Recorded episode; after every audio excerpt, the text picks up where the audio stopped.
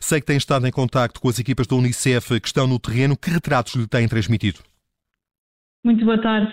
Uh, neste momento estamos efetivamente preparados e no terreno uh, a responder às necessidades mais urgentes e a avaliar as necessidades também imediatas.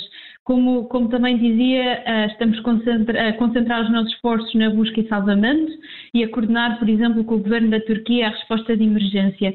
As nossas prioridades, tanto na Turquia como na Síria, são três acima de tudo, garantir acesso à água potável e saneamento, exatamente para prevenir doenças nos primeiros dias. O que temos, por exemplo, na Síria é um surto de cólera, que corre o risco de se tornar endémico uh, e, e, que mata uh, muitas crianças e, e, muitas pessoas. Portanto, estamos muito concentrados em, garantir acesso à, água potável e saneamento. A segunda prioridade é a proteção, a proteção das crianças e das famílias, ah, não só o apoio um, psicossocial aos sobreviventes uh, e, e, aqui apoiar as crianças a darem significado àquilo que aconteceu e à destruição que estão a ver, uh, como também, por exemplo, perceber uh, quem são as crianças que se perderam das suas famílias uhum. e poder, e poder dar-lhes um, um, abrigo seguro e, e, encontrar as suas famílias. Há, há crianças órfãs, há crianças órfãs sob a tutela da Unicef?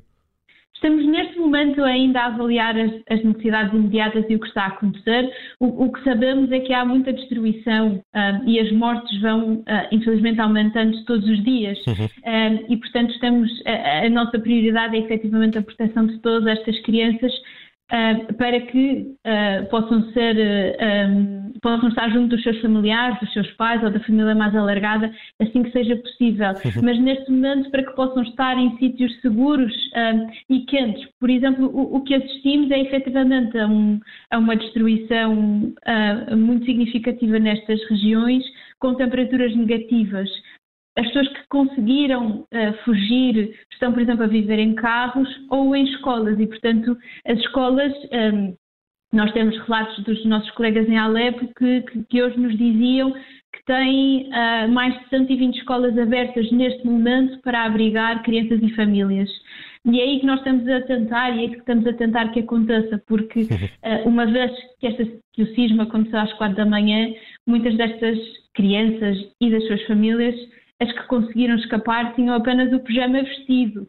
Um, e com temperaturas negativas, uh, temos neste momento que garantir que conseguem sobreviver a tudo isso. Francisca, entro na minha última pergunta porque estamos a ficar sem tempo. Há alguma forma de quem aqui em Portugal quer de alguma eh, maneira ajudar?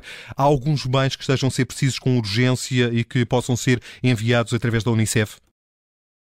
Todo o trabalho que fazemos no terreno só é possível com o apoio das pessoas. E aqui o donativo é a melhor forma, porque é aquele que nos permite depois poder, por exemplo, comprar oxigênio, que é neste momento essencial para operar, por exemplo, crianças portanto, a várias fraturas. Portanto, mais do que bens, roupa, o que precisam é dinheiro.